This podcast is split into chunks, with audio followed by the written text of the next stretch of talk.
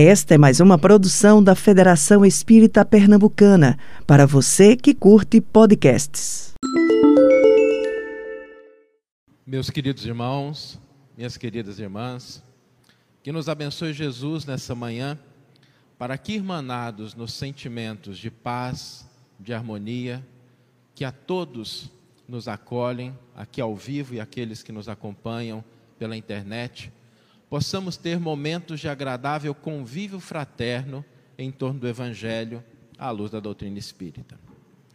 Eu gostaria de começar a nossa fala da manhã lembrando um poema de Meimei que nos diz: Alma irmã, não me condenes, venho ofertar-te renovação e experiência, e mostrar-te no outro o irmão no caminho que ama sofre, qual te acontece, a fim de que te movas ao sol da compaixão.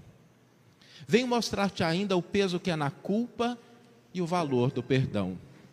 Sobretudo, porque sou eu quem te revela a grandeza do amor na luz da compreensão. Peço-te, não me censures. Venho em nome de Deus, sou a tua dor. A fala de Meimei nos lembra dessa companheira, nem sempre desejada, nem sempre querida, mas quem de nós poderá dizer que passou pelos caminhos da vida sem encontrá-la vez ou outra nas encruzilhadas do nosso destino? Quem não passou pelo sofrimento? Quem não passou pela dor? E muitas vezes, quando essa companheira nos visita, a nossa fé se enfraquece, nossa, as nossas convicções parece que perdem o sentido, e não raro nós acreditamos que estamos alheios à misericórdia divina. Às vezes nós acreditamos que porque o sofrimento bate à porta, porque a dor nos visita, que Deus nos esqueceu, que nós fizemos alguma coisa de errado. E pessoas existem que até mudam de religião acreditando que o Deus da outra é melhor do que o Deus dessa, esquecendo a lição da primeira revelação de que Deus é único e abraça todas as religiões com o mesmo carinho, com o mesmo amor, com o mesmo afeto. São religiões que, na nossa visão, são faces de uma mesma montanha. Algumas são mais íngremes, outras mais escarpadas, algumas têm pedras, outras têm flores, mas apontam para a mesma direção, que é um Criador único. Por que é que esse sentimento às vezes chega ao nosso coração. Por que, que, muito embora tenhamos a convicção de que Deus é único, de que Deus é Pai, nós nos sentimos alheios ao seu amor e à sua misericórdia? É curioso quando tratamos da temática da misericórdia, que às vezes nós costumamos contrapor dois elementos: a justiça divina, de um lado, e a misericórdia divina do outro. Parece-nos que o que causa fronteira entre a misericórdia e a justiça é exatamente aquela linha que justapõe esses dois conceitos. Às vezes acreditamos que Deus está sendo justo e por isso sofremos. Às vezes acreditamos que Deus está nos colocando na posição de pagar alguma coisa, como se Deus fosse um sistema bancário ou alguém a quem o universo já não pertencesse nós tivéssemos que restituir algo a Ele, que é o único e verdadeiro proprietário de todos. A verdade é que a misericórdia e a justiça têm uma relação curiosa. O Espírito Emmanuel nos diz que chegará o dia em que a misericórdia ocupará o espaço da justiça. Parece interessante, porque a gente às vezes pode pensar o seguinte: mas se eu estou sendo misericordioso, será que quando eu cruzar a fronteira eu não caio no terreno da justiça? Não. O que delimita a misericórdia não é a justiça. O que delimita a misericórdia é a injustiça. O que nos coloca nos caminhos e nos espaços da justiça divina não é quando a gente cruza o terreno da misericórdia, mas quando nós caímos no campo da injustiça. Jesus, numa parábola muito bonita que todos nós conhecemos, traz-nos esse conceito de uma maneira muito clara. Diz o mestre que certa vez um rei decidiu tomar contas aos seus servos e chamou todos eles à sua presença a fim de que pudessem restituir aquilo que o soberano havia emprestado a cada um deles. E passa o primeiro, passa o segundo, até que chega um que devia uma quantia que, quando aqueles que ouviram Jesus contar essa parábola e referir-se a essa quantia, 10 mil talentos, as pessoas devem ter se assustado. Porque naquela região da Palestina, na Judéia, uma quantia como essa era inimaginável. Atualizada a valores de hoje, se fossem talentos de prata, seriam algo como 3 bilhões de reais. Tem tanto zero que não dá nem para imaginar. Se fossem talentos de ouro, seriam mais de 90 bilhões de reais. Jesus utiliza uma quantia astronômica para representar a dívida que aquele homem tinha com o soberano. Era uma dívida impagável.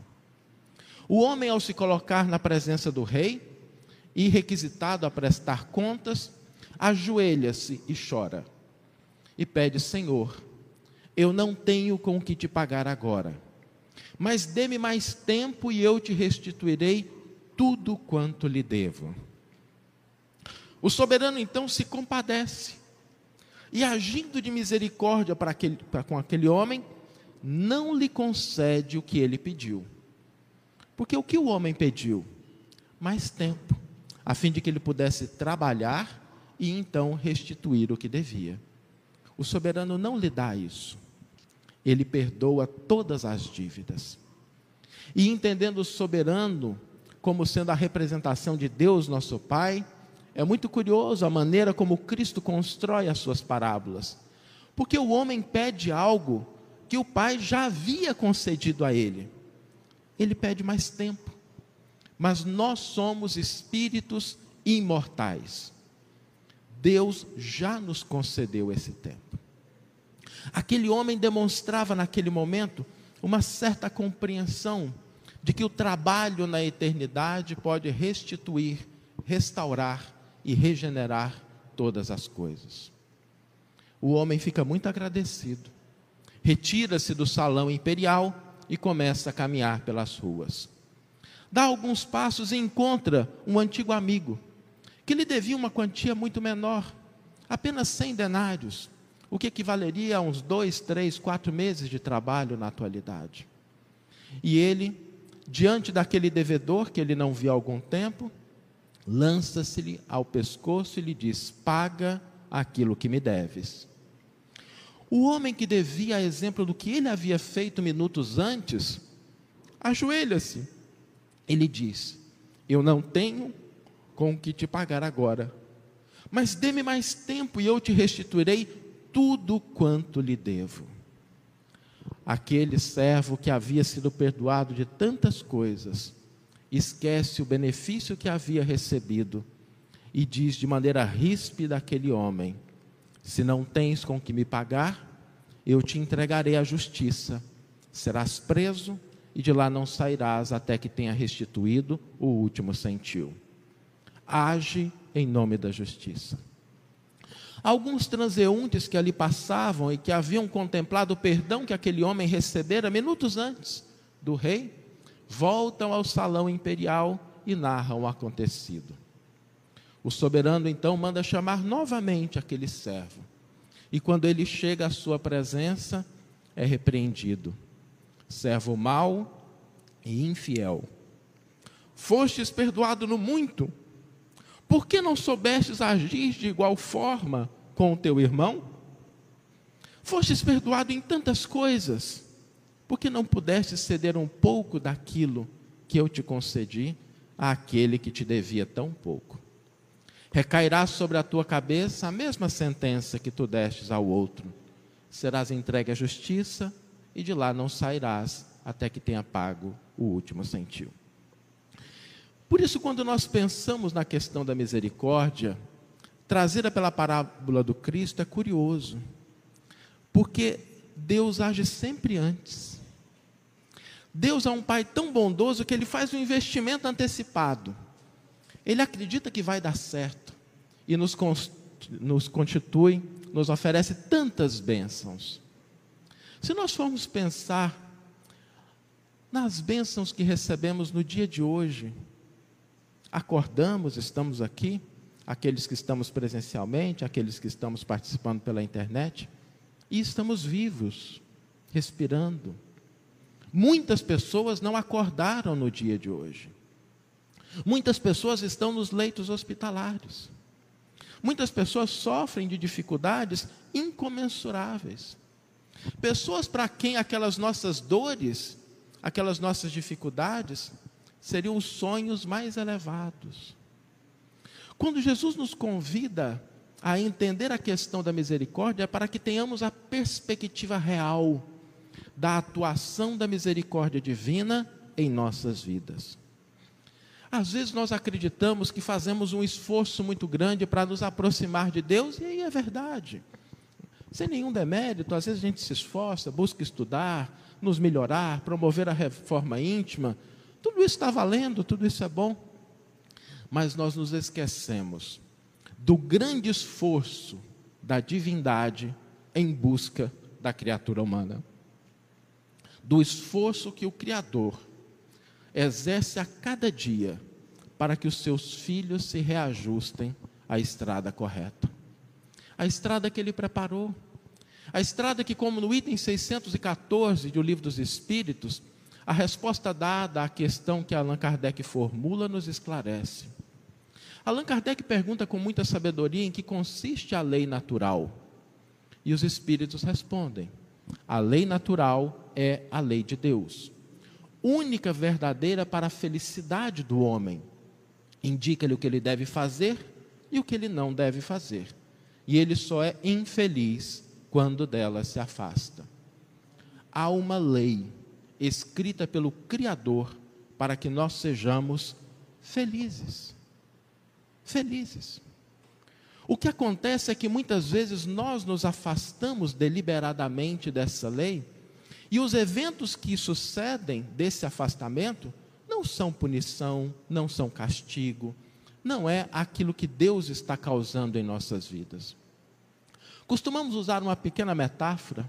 É mais ou menos como se Deus tivesse feito uma estrada bonita, como tem aqui em Recife, as estradas largas, iluminadas, asfaltadas direitinho, tem posto de gasolina, tem oficina, tem hotel se a gente precisar descansar, está tudo preparado.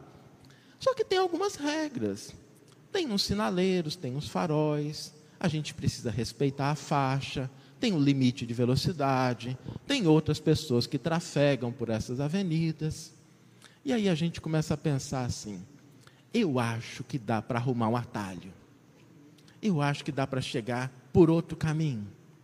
Eu acho que dá para a gente dar uma desviada e atingir o que eu quero mais rápido e a gente sai daquela estrada bonita, pavimentada, toda bem preparada, e começa a adentrar nas pequenas estradas, nas estradas de chão, e aí o pneu fura, o eixo empena, a gasolina acaba, não tem posto. A gente desce, quebra o saldo do sapato, está chovendo, a gente se suja.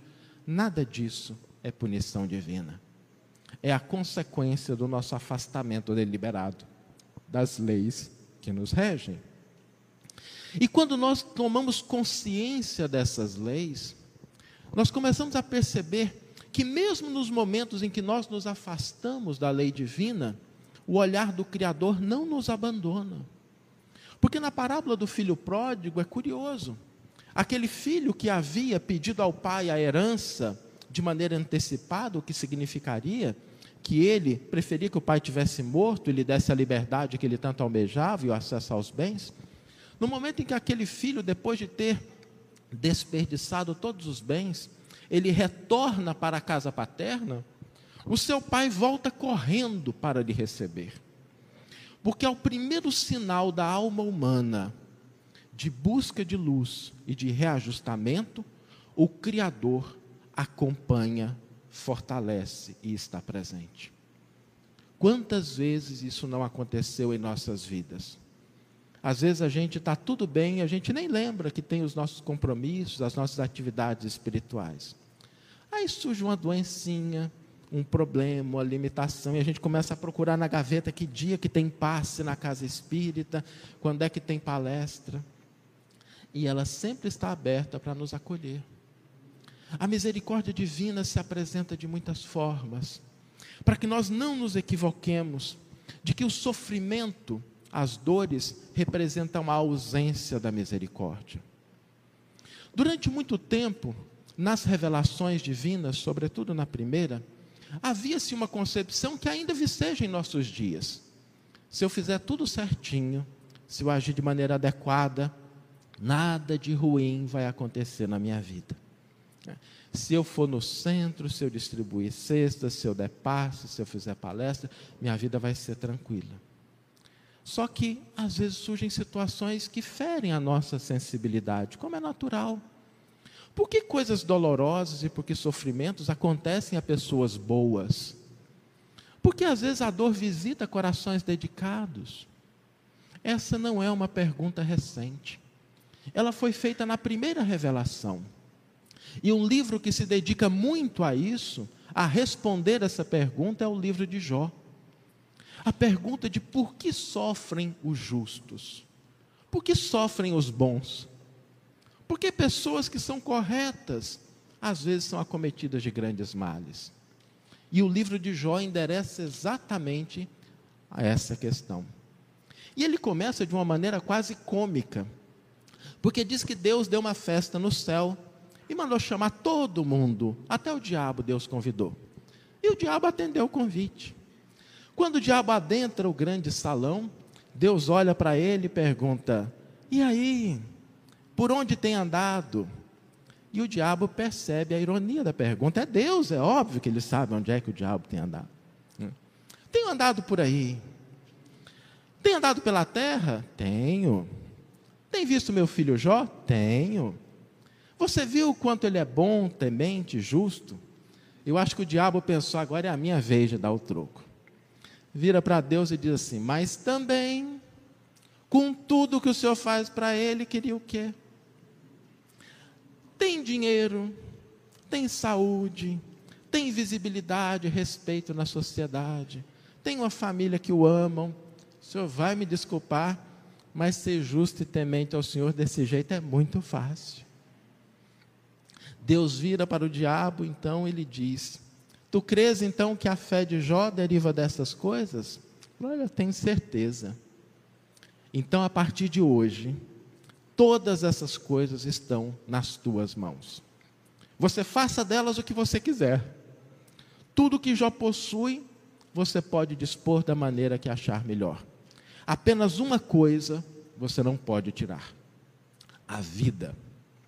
A vida de Jó você não pode tirar, o resto, faça o que você quiser. E o diabo desce alegre e começa a retirar todas as coisas de Jó. Retira primeiro os bens, o dinheiro. Com isso vão os falsos amigos, com isso vão a, o respeito da sociedade. A família o abandona, filhos são mortos na sua frente, as enfermidades do corpo chegam, e Jó fica numa situação de extrema penúria. E quando ele está naquela situação, muitos de nós já devemos ter passado por isso, chegam aqueles amigos mais interessados nas quinquilharias do que no conforto. E os amigos de Jó, bem ao gosto dos diálogos gregos, começam a perguntar para Jó o seguinte: chegam bem perto no ouvido dele e indagam: O que, que você fez de errado, Jó? E Jó responde: Como assim? Jó, ninguém vai passar por essa situação se não tiver feito alguma coisa de errado. Conta para mim, Jó, o que, que você fez de errado? E Jó diz: Eu não fiz nada de errado. Não é possível, Jó. Sofrer desse jeito, perder tudo sem ter feito algo de errado, não é possível. E Jó mantém-se firme. Ele diz: Eu tenho consciência pura, sei que nada fiz de errado. De minha parte, preferia estar morto mas eu sei que não posso abrir mão da minha vida, porque isso seria um crime contra o Criador. E passa o primeiro amigo, o segundo amigo, fazendo as mesmas questões. Jó, o que, que você fez de errado? E Jó mantém-se firme na sua posição. Até que vai chegando o final do livro, e Deus aparece para Jó, e a gente fica parecendo aquele final de novela das oito, em que a gente estava morrendo de vontade de saber qual é o final, o que, que ia acontecer. Mas, para nossa frustração, Deus se dirige para Jó e lhe diz: Jó, como você criatura imperfeita e limitada, deseja conhecer os meus desígnios. Eu vou te restituir tudo que você tinha, mas a compreensão virá mais tarde. E ela viria com Cristo. Séculos depois, Jesus abre um novo horizonte no entendimento humano, porque começa a levantar os nossos olhos para a imortalidade. O túmulo já não é o destino final da criatura humana. A vida prossegue. A morte não separa aqueles que se amam. A morte não confere o término da nossa existência e das nossas experiências. O Cristo começa a dizer que muitas coisas que acontecem hoje têm a sua origem no passado, antes do berço. E muito daquilo que a gente almeja alcançar nos será ofertado para além dos portões da morte. Alarga os nossos horizontes de compreensão. Mas não poderia dizer tudo, já havia dito muitas coisas. Caberia à doutrina espírita, 18 séculos depois, aprofundar essa questão de maneira clara, límpida e transparente, sem dogmatismo, sem esoterismo, nos mostrando a realidade do que nós somos a realidade da reencarnação, para que nós pudéssemos voltar à questão da misericórdia e da justiça divina e compreendê-las em profundidade.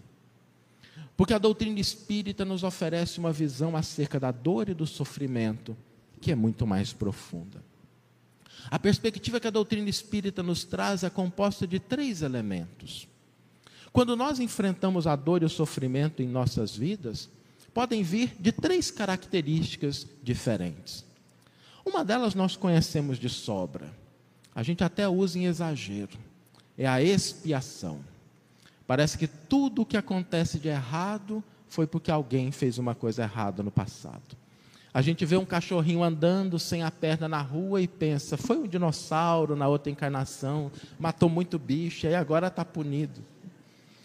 A gente olha para aquilo que nos acontece e pensa, o que, que eu fiz? Devo ter tacado pedra na cruz. E a expiação, ela existe, ela está presente. Mas existe uma outra forma de entendermos a dor, que é a prova, e uma terceira, que é a missão. E nós vamos aprofundar um pouquinho esses três elementos na manhã de hoje. Quando nós pensamos na expiação, às vezes a gente acredita que está pagando alguma coisa, que porque fizemos algo de errado, Deus está cobrando. E óbvio que é da lei que se a gente bagunçou, a gente tem que arrumar. Se a gente tomou, a gente tem que devolver. Se a gente quebrou, devemos consertar. Porque se fosse de maneira diferente, cairíamos no terreno da injustiça. Se eu bagunçar e outro tiver que arrumar, não é justo. Se eu tomar e outro tiver que devolver, não é justo. A expiação, ela está presente. Mas longe de configurar um pagamento à divindade, ela representa a confiança do Criador de que nós podemos reajustar a nossa maneira de enxergar as situações. Ninguém espia exclusivamente porque está reajustando, mas é para que nós reavaliemos a maneira como nós enxergamos as experiências. Porque às vezes a gente acha que determinadas coisas são muito boas e a gente repete elas sucessivamente e elas são equívocos. Aí Deus nos dá a oportunidade de experimentar um pouquinho da consequência das nossas ações, a fim de que nós possamos reajustá-las. É nisso que consiste a expiação a oportunidade de rever a perspectiva que nós temos sobre as nossas ações. Eu tenho alguns amigos que moram em Minas Gerais e me disseram que lá tem um limão muito azedo, cujo nome não foi eu que dei, é local, é limão capeta. E diz que o limão é muito azedo e que quase ninguém planta, mas que de vez em quando surgem os pés. E às vezes a gente faz assim, a gente planta uns pezinhos de limão desse na vida do semelhante. A gente acha que o limão é bom. Aí um dia Deus faz assim, meu filho, deixa eu te fazer você provar um pouquinho. Vai lá no pé, pega um só. Abre e deixa a gente provar algumas gotinhas. E aí a gente percebe: olha, não é bom, é melhor deixar de plantar isso e plantar outra coisa. Quando nós pensamos na expiação, ela não é um processo de pagamento. Inclusive porque a expiação nem sempre ela ocorre da maneira como nós pensamos. Há sempre a oportunidade de reajustarmos a nossa perspectiva através do trabalho.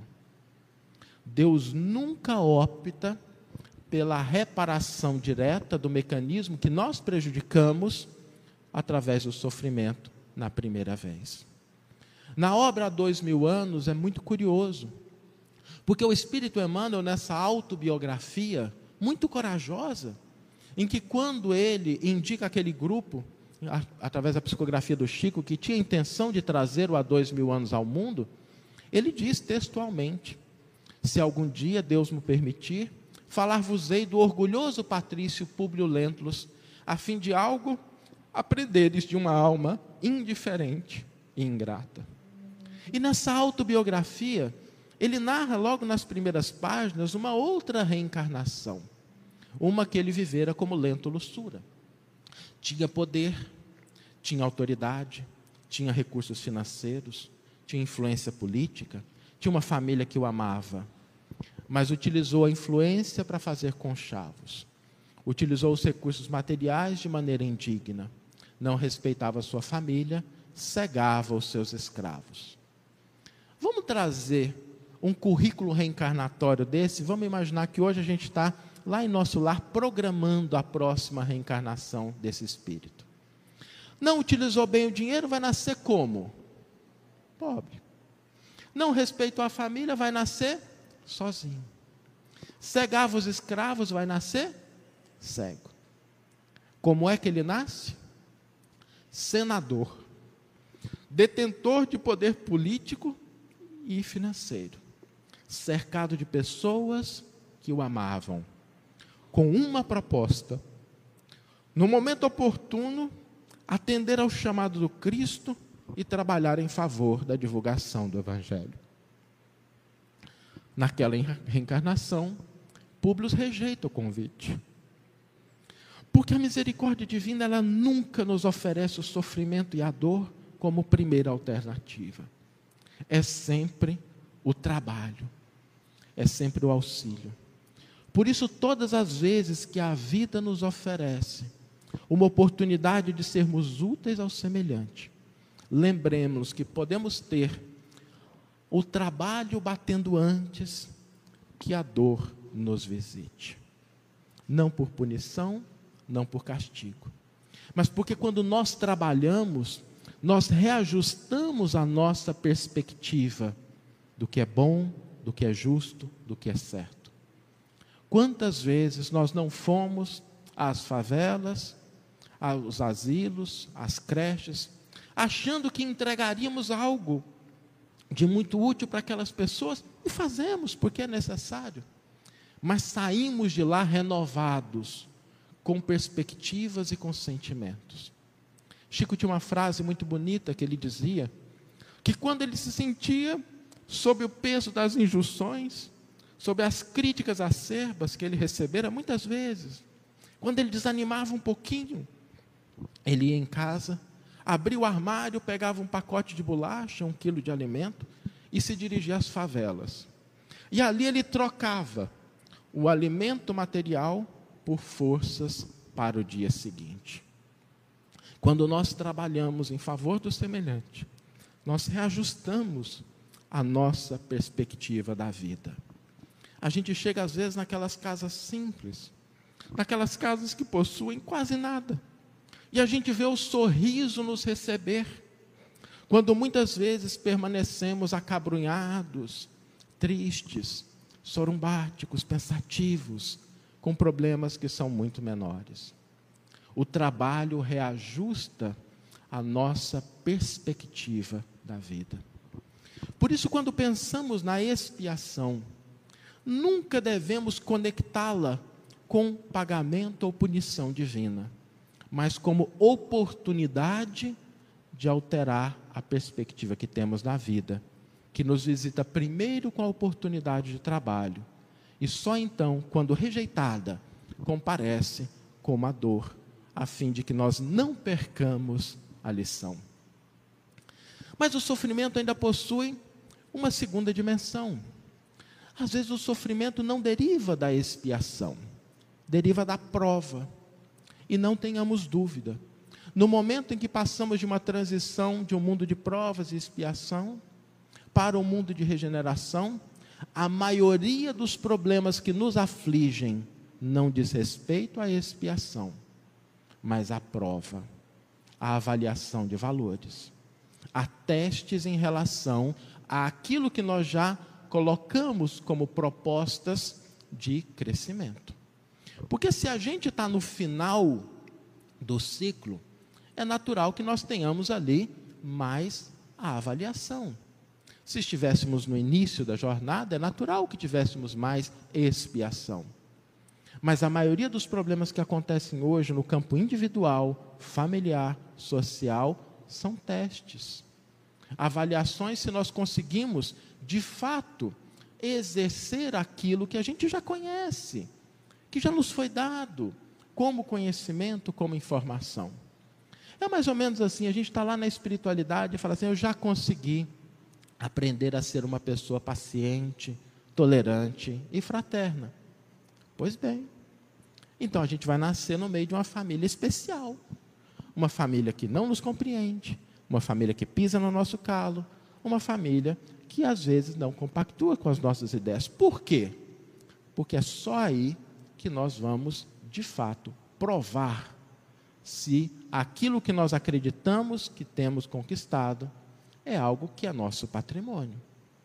Por isso, quando a gente vem para uma casa espírita, devemos lembrar: uma casa espírita, uma igreja católica, templo evangélico, budista, todas as religiões oferecem as suas oportunidades. Nós estamos numa academia para desenvolver e fortalecer a nossa musculatura espiritual, a fim de que quando a gente estiver lá fora, a gente consiga passar nos testes. A gente consiga, diante da ofensa, responder da maneira adequada. A gente saber utilizar os recursos que nos possibilitam amenizar as dores, mas também reduzir os conflitos. Quando nós estamos na vida, lembremos de que muitas situações se configuram como provas e não como expiação. O que alivia um pouco o nosso coração, porque nós não estamos na posição de nos configurar como criaturas imperfeitas. Já demos alguns passos.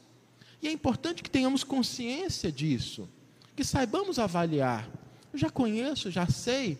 Isso que está acontecendo não é punição, não é castigo, é a oportunidade de eu colocar em prática aquilo que eu sei. Mas existe um outro tipo de sofrimento que muitas vezes nos visita. E esses têm por causa as missões que nós escolhemos no mundo. E é curioso porque quando a gente pensa em missões, nós às vezes pensamos os grandes nomes, e é natural que assim seja. Mas todos nós temos as nossas missõezinhas, também concedidas pela misericórdia divina, a fim de que nós possamos aumentar o nosso patrimônio de realizações espirituais. Quando nós pensamos nas missões, às vezes elas chegam à nossa vida de uma maneira curiosa, porque quem olha de fora nem sempre diferencia o sofrimento nessas três categorias. Há uma história na literatura espírita muito curiosa de um jovem na espiritualidade que estava se programando para trazer à Terra alguns avanços na área da medicina, no tratamento de pessoas que tinham problemas de visão, que sofriam de cegueira. E lá na espiritualidade ele estudou o que lhe era possível acerca da constituição do nervo óptico, das conexões neurais, das causas de doenças, das infecções. Passou longo tempo estudando, porque nada acontece por acaso. E depois de ter estudado tudo isso, a fim de que quando ele reencarnasse, aquelas informações estivessem mais acessíveis à sua, ao seu psiquismo, ele procura o seu mentor, apresenta o que ele já havia aprendido e diz: Olha, eu acho que eu estou pronto para realizar a missão que eu quero tanto de trazer avanços na área da medicina em auxílio daqueles que vivem nas trevas da visão. O mentor olha para o currículo, analisa cuidadosamente e diz: Ok, percebi, Você estudou muito bem, você tem todo o conhecimento necessário, parabéns. Mas eu queria te fazer uma proposta. Qual? Eu queria que você aliasse ao conhecimento teórico uma experiência prática. E como é que é isso? é muito simples. A gente programa a próxima encarnação para você nascer cego. Você vai nascer numa família de classe média, sem muito luxo, mas também sem necessidades. Vai experimentar a sua vida de cegueira até os 23 anos. Depois desencarna, volta e na outra, você realiza a sua missão. E aí você vai ter condição, quando alguém entrar no consultório, não só do conhecimento, mas da empatia em relação a uma experiência que faz parte da sua história. Gente, eu confesso que se fosse eu, tinha pedido para mudar de mentor. Como é que pode fazer uma proposta dessa? Por sorte, o jovem era muito mais evoluído e disse: Que boa ideia! E reencarnou cego. Eu imagino que às vezes se esse jovem entrasse na nossa casa espírita, nós olharíamos para ele e nos perguntaríamos: o que, que ele fez de errado na outra vida? O que, que ele realizou de ruim para ter recebido esse sofrimento?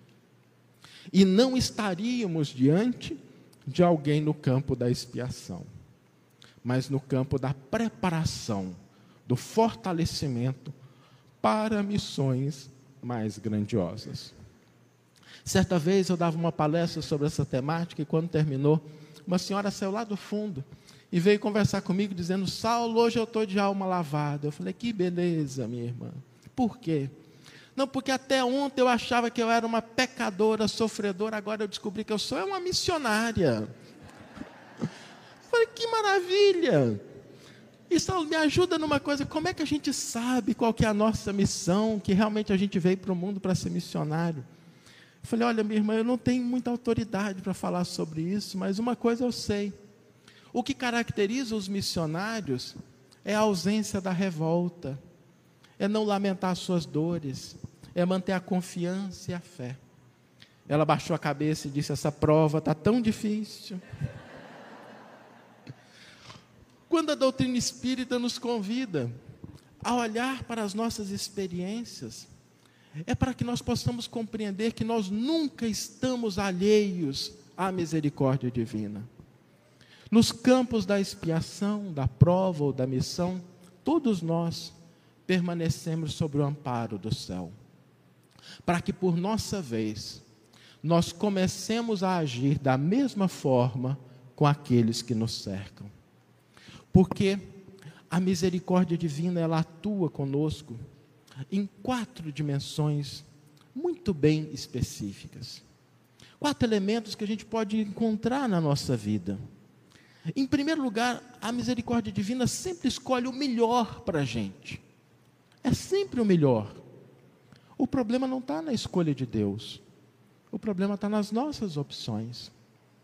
Às vezes a gente troca aquilo que pode ser o melhor a longo prazo por aquilo que nos agrada no momento presente.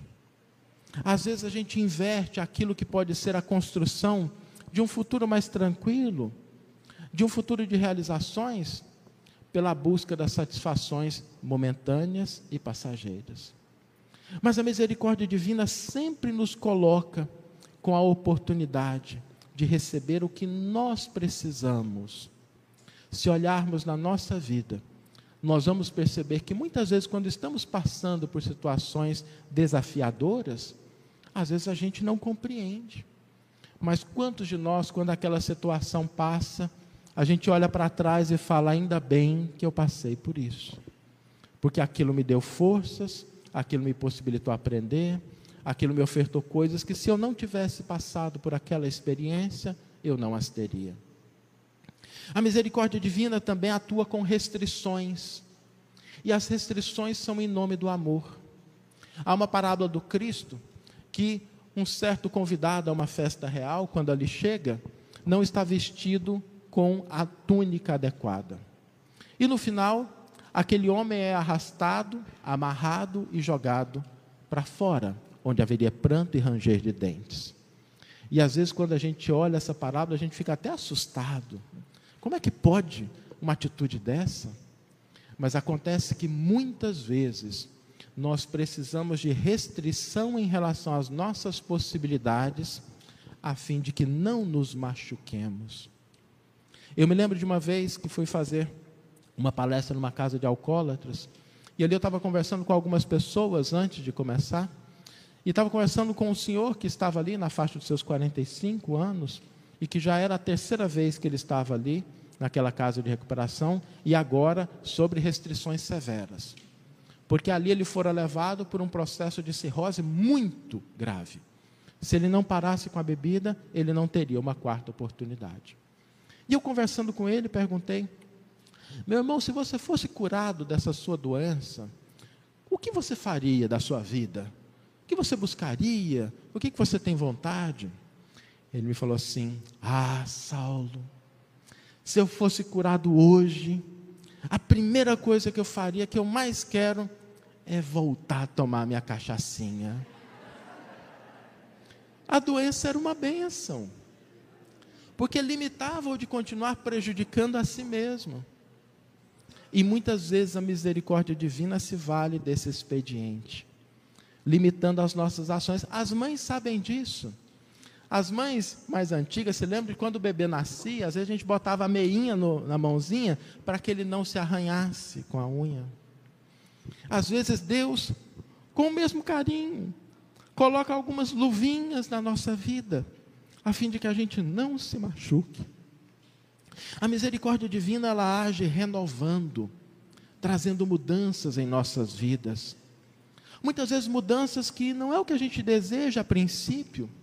Eu me recordo que uma amiga minha morava no sul do país, viveu toda a sua vida lá, formou, trabalhou, e de repente, com 38 anos, ela se viu forçada a mudar para uma região totalmente diferente do país longe dos amigos, longe da família, um clima diverso.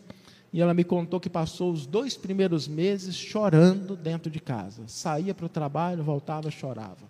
Ia para o trabalho, voltava e ficava chorando. Aí, com o tempo, depois de ter derramado muitas lágrimas, ela falou: Eu tenho que fazer alguma coisa. E procurou uma instituição, e ali começou a dar aula para crianças que viviam em situação de risco. E aquela atividade foi tomando seu tempo. Ela foi se dedicando cada vez mais àquelas crianças. E passaram-se três anos. Depois de três anos, ela poderia voltar à sua cidade natal. E ela me disse: Saulo, eu senti mais dor por voltar e abandonar as minhas crianças e deixá-las lá, do que o que eu senti quando tive que sair da minha cidade natal. Às vezes Deus nos muda ele tira a gente de uma situação aparentemente confortável, para que nós possamos ter experiências mais profundas, experiências de vida que podem compor o álbum da nossa existência. O tema do nosso encontro é muito bonito, porque a frase do Cristo: Eu vim para que tenhais vida e a tenham em abundância. E é curioso que quando a gente pensa em vida, existem várias definições. A biologia tem a dela, a física, a química. E o Emmanuel tem uma dela, dele. Emmanuel tem uma definição de vida. Emmanuel diz que a vida é a experiência digna da imortalidade. A experiência digna da imortalidade. E muitas vezes, quando Deus nos desloca de um lugar para o outro, nós encontramos experiências das quais a gente vai se lembrar por toda a nossa eternidade. Porque às vezes a gente passa o dia todo agindo, fazendo, realizando, e chega no final, nada daquilo merece ser lembrado. Mas quando nós compartilhamos um sorriso, quando nós compartilhamos um abraço, quando nós ofertamos algo ao nosso semelhante, quando nós paramos um momento para conversar com alguém, quando nós consolamos, aquela experiência fica conosco e a gente se lembra dela durante toda a nossa existência. Coletar essas experiências significa ter abundância de vida. E nem sempre no local em que nós estamos, essas experiências estão disponíveis. A gente já tirou foto de tudo que precisava ali, precisamos ir para novas paisagens, novos horizontes. A misericórdia divina também atua pela lei do fluxo, porque ela sempre nos alcança primeiro, esperando que nós ofertemos algo para o nosso semelhante. O problema é que às vezes a gente fecha a torneirinha e aí a coisa fica limitada. Não é porque o fluxo deixa de soar, é porque a gente fecha a torneira. Por isso, quando nós pensamos na misericórdia divina, é preciso sempre nos lembrar de que tudo aquilo que nós ofertamos ao nosso próximo chega primeiro como realização ao nosso coração. E é por isso que Jesus nos convida à prática do perdão, a última lição do Mestre. Na cruz, despedindo-se do mundo material, levanta os olhos e diz: Pai, perdoa-os, porque eles não sabem o que fazem. Nos mostrando que é impossível ascender espiritualmente sem a capacidade de perdoar. E às vezes nós pensamos no perdão como sendo algo que beneficia o outro. A gente acha que às vezes o perdão é uma carta de alforria para a consciência alheia. Isso é impossível. Ninguém pode conferir esse tipo de concessão ao outro. Porque a consciência, no momento oportuno, buscará os meios de reajuste ela própria. Mas o perdão é aquilo que nos liberta. O perdão é aquela tesourinha que corta a corda que nos prende àquelas situações e nos permite caminhar em novos horizontes e novas experiências. Quantas vezes não encontramos pessoas com seus 60, 70, 80 anos que ainda se lembram de coisas que aconteceram na sua juventude? Quando eu era jovem, Fulano fez isso, Ciclano fez aquilo, e carregaram a corrente, o peso da mágoa por muitas décadas. O perdão liberta a criatura. Quando nós agimos utilizando o silêncio nas situações, que às vezes nós até podemos agir de uma maneira mais incisiva, mas a gente prefere se calar. Quando a gente utiliza o silêncio para não condenar ninguém, nós estamos estabelecendo bases muito sólidas de construções profundas. Não significa que devemos nos calar sempre. A gente deve saber o momento. A gente deve saber qual é a circunstância, mas quando tomado simplesmente pelo orgulho, pelo despeito, nessa situação talvez seja a hora da gente refluir um pouquinho. Porque nem sempre o outro está preparado para ouvir aquilo que nós podemos dizer. Jesus nos dá um exemplo notável. Porque diante de Pilatos, que se dirigia ao Cristo com rispidez, perguntando o que é verdade, Jesus se cala diante daquele ladrão que fora crucificado junto com Cristo e se vira para o mestre e diz: Se tu és o rei, se tu és o Messias, desce da cruz, salva-te a ti e a nós. Jesus também se cala. Diante daquele outro ladrão que virou para ele e diz: Mestre, eu sei que tu és inocente enquanto nós somos responsáveis. Hoje, quando tu adentrares no teu reino, lembra-te de mim. A esse Jesus dirige palavras. Em verdade, em verdade vos digo que hoje mesmo estarás comigo no paraíso. E algumas pessoas confundem achando que aquele homem seria alçado imediatamente à posição de angelitude. Não é isso. Mas naquele momento o reino do céu já estava começando a ser construído dentro dele. Porque ele não cedia espaço à revolta, buscava compreensão e aprendizado na figura do Mestre. Muito trabalho seria feito, mas o carro já estava na direção certa, apontando na estrada adequada. Agir com misericórdia em relação aos outros significa a gente avançar no amor até que seja o amor aos inimigos, o que não é simples. Allan Kardec, com muita sabedoria, separou em dois capítulos o amor. Num capítulo, o amor ao próximo. No outro capítulo, o amor aos inimigos, porque são estágios distintos, expressões diferentes. Nós não amamos os adversários com a mesma ternura e consideração que nós dispensamos a um amigo. Nós não vamos acolher no nosso coração da mesma forma aquela pessoa que é simpática e que nós temos confiança nela. Mas o amor aos inimigos é um estágio que nós precisamos pensar nele para entender qual é a razão que está por trás desse convite que o Mestre nos faz de amar aos inimigos, que vem junto com o alerta: se amardes somente o que vos amam, que de especial fazeis? Não fazem também assim os publicanos e pecadores?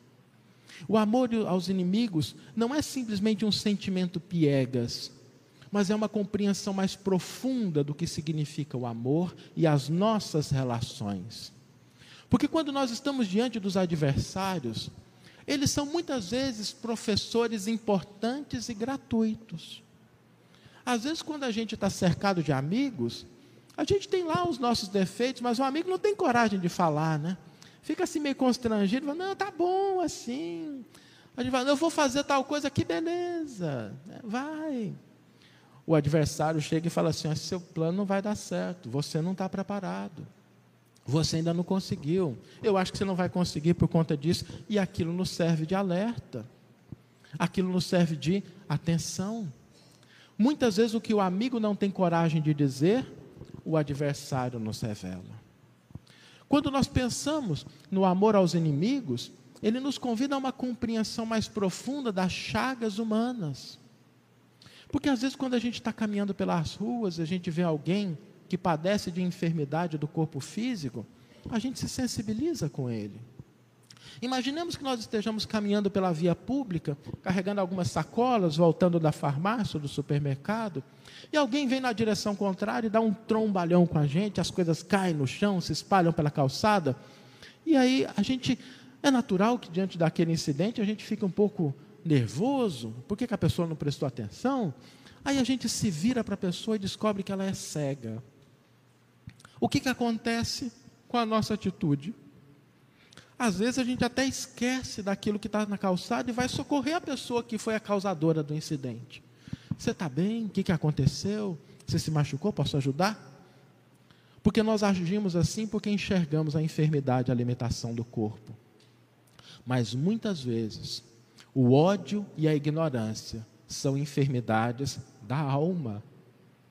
Quando nós encontramos aquelas pessoas que agem movidas pela ignorância, pela agressividade, são criaturas que trazem a enfermidade na alma e merecem a mesma conduta. Não uma conduta de conivência, não uma conduta de simplesmente aprovar, aplaudir, mas de apoio e de auxílio daquilo que nos é possível. É por isso que, no campo da misericórdia, é preciso compreender que ela está sempre presente em nossas vidas, para que de nossa parte nós construamos também uma vida de planificação, uma vida de felicidade. Que nós possamos aproveitar as experiências que nos sucedem todos os dias, a fim de construir as bases dessa felicidade.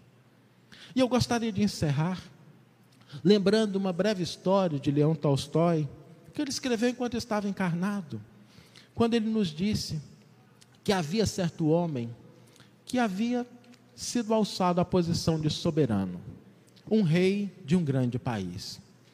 E era uma pessoa muito preocupada com o futuro, com a alegria, com a prosperidade do seu povo. E começou a pensar sobre o que ele poderia fazer a fim de que o seu reinado fosse próspero, que as pessoas se desenvolvessem, que a gente pudesse de fato crescer com alegria. E pensou durante muitos dias.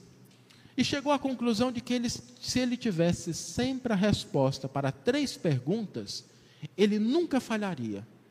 Ele sempre tomaria a decisão mais acertada. Ele sempre promoveria o que há de melhor. A primeira pergunta era: qual a pessoa mais importante a quem ele deveria dar ouvidos e prestar atenção? A segunda era: o que ele deveria fazer para essa pessoa? E a terceira, qual o momento certo de agir? Qual o momento de, de fato, realizar alguma coisa? E ele, de posse das perguntas, não tinha as respostas, mandou que os sábios do reino pudessem vir ao seu encontro, à sua presença, e apresentar a sua perspectiva. E desfilaram muitos ali, trazendo propostas diferentes. Alguns diziam que as pessoas mais importantes eram aquelas que eram mais sábias, outras que eram as que tinham mais poder, que o soberano deveria prestar atenção naquelas que têm mais condição de dar o apoio que ele precisava, que o momento oportuno talvez fosse o amanhã, porque hoje a gente age com tempestividade. E as respostas eram tão diversas que o soberano chegou à conclusão de que nenhum daqueles homens possuía de fato a resposta que ele buscava.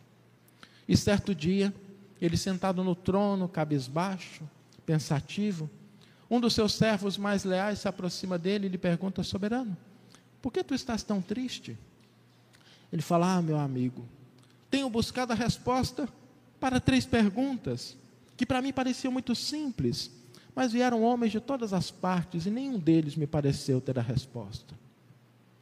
Aquele seu servo disse: Talvez haja um que tenha as respostas que tu estejas buscando. Quem é? O soberano levantou. É um homem que vive nas cercanias da tua cidade. Traga-o à minha presença. Ele falou: Infelizmente ele não vem. É alguém que já se afastou da sociedade, é um senhor de muita idade.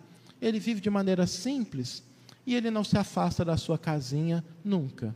Se o senhor quiser falar com ele, terá que ir até onde ele está. O soberano pensou sobre os perigos da viagem, sair do palácio, mas queria tanto a resposta para as suas perguntas que decidiu que iria visitar o homem. Programou a viagem para daí algumas semanas, e aí, quando ele estava programando a viagem, o seu servo aparece para ele e diz: Olha, eu queria te dar um conselho. O homem é um homem muito simples. Então eu queria te sugerir que não aparecesse lá com as roupas de rei, cercado de pessoas, porque isso pode intimidá-lo. Vá de uma maneira simples, como homem do povo, e ele vai te acolher de bom coração. O soberano pensou, mas achou que a ideia fazia sentido. Tomou então de alguns soldados e se dirigiram até o local que aquele velho morava.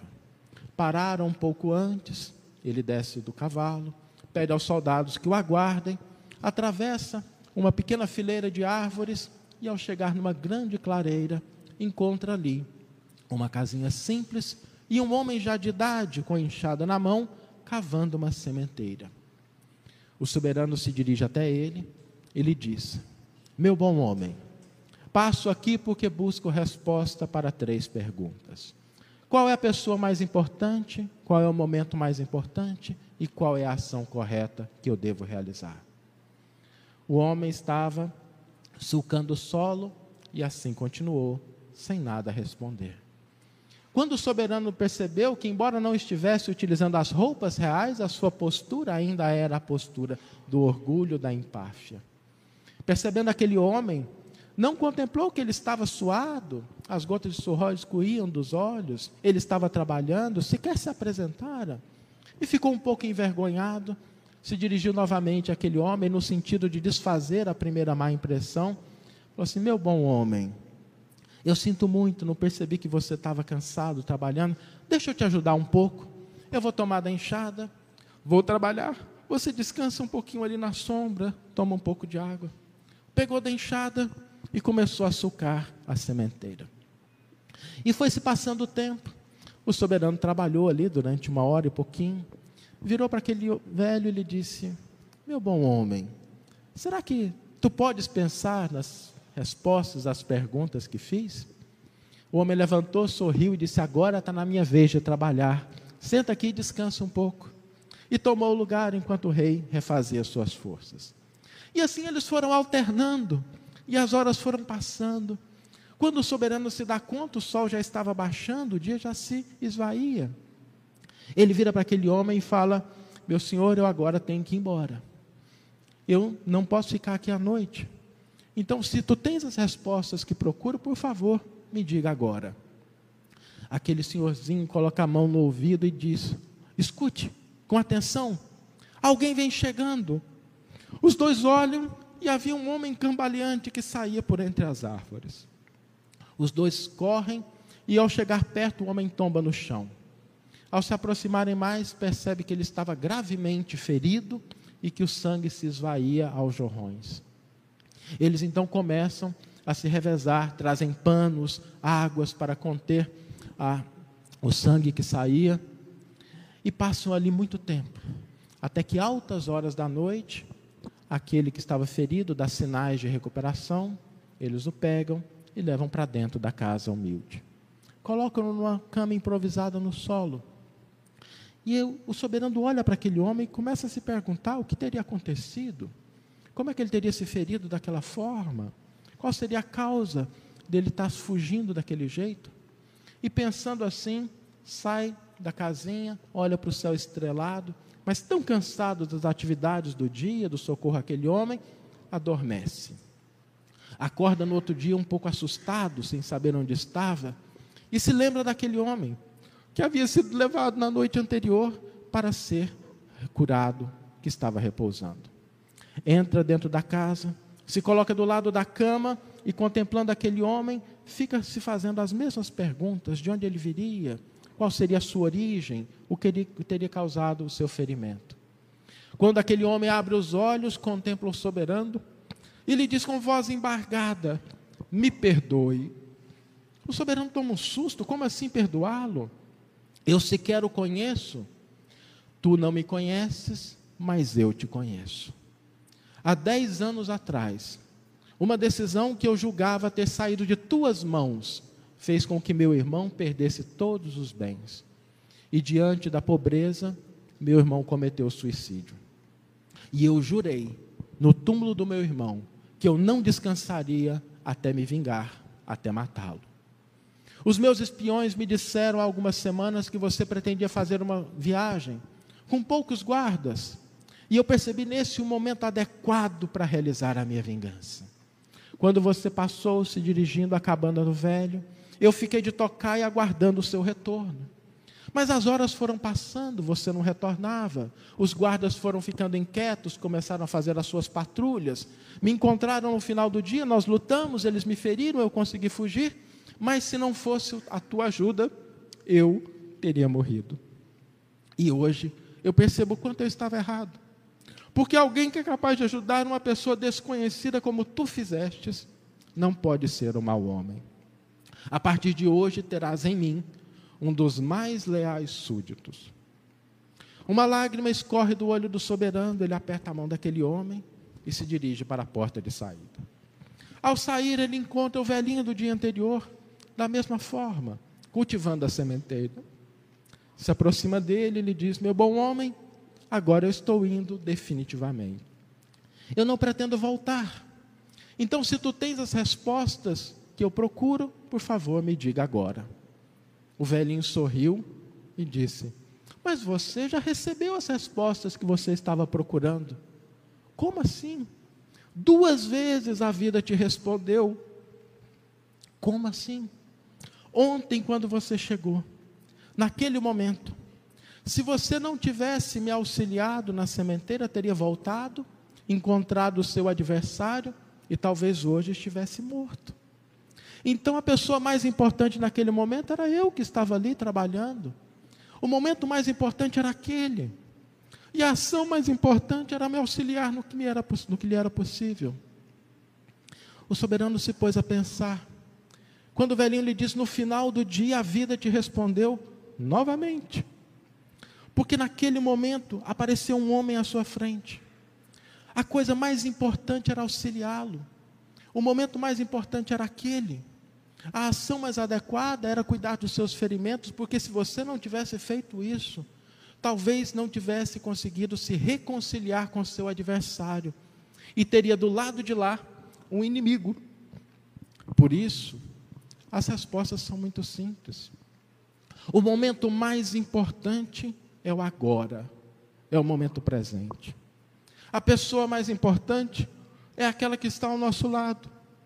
Porque nós não sabemos se a pessoa que está ao nosso lado hoje, assim estará amanhã. E a ação mais adequada é fazermos o bem que nos seja possível, a fim de auxiliar, contribuir e servir. Agir com misericórdia significa receber as bênçãos que diariamente a divindade derrama em nossas vidas, para que nós possamos também ofertá-la às mãos do nosso semelhante. Às vezes acontecem dificuldades, problemas, dúvidas, ansiedades. Mas o Cristo nos legou uma ferramenta extraordinária para que, mesmo nos momentos mais desafiadores, nós pudéssemos retomar as nossas forças, fortalecer os nossos ânimos através da oração. Porque foi o Cristo que nos disse: quando fordes orados, levantai os olhos ao céu e dizei: Pai nosso que estais nos céus, na luz dos sóis infinitos. Pai de todos os aflitos nesse mundo de escarcel. Santificado seja, Senhor, o teu nome sublime, que em todo o universo exprime concórdia, ternura e amor. Cumpra-se o teu mandamento, que não vacila e que não erra, assim no céu como em toda a terra de luta e sofrimento. Livra-nos, Senhor, de todos os males, dá-nos o pão no caminho, mas que seja ele forjado na luz, no carinho, no trabalho espiritual.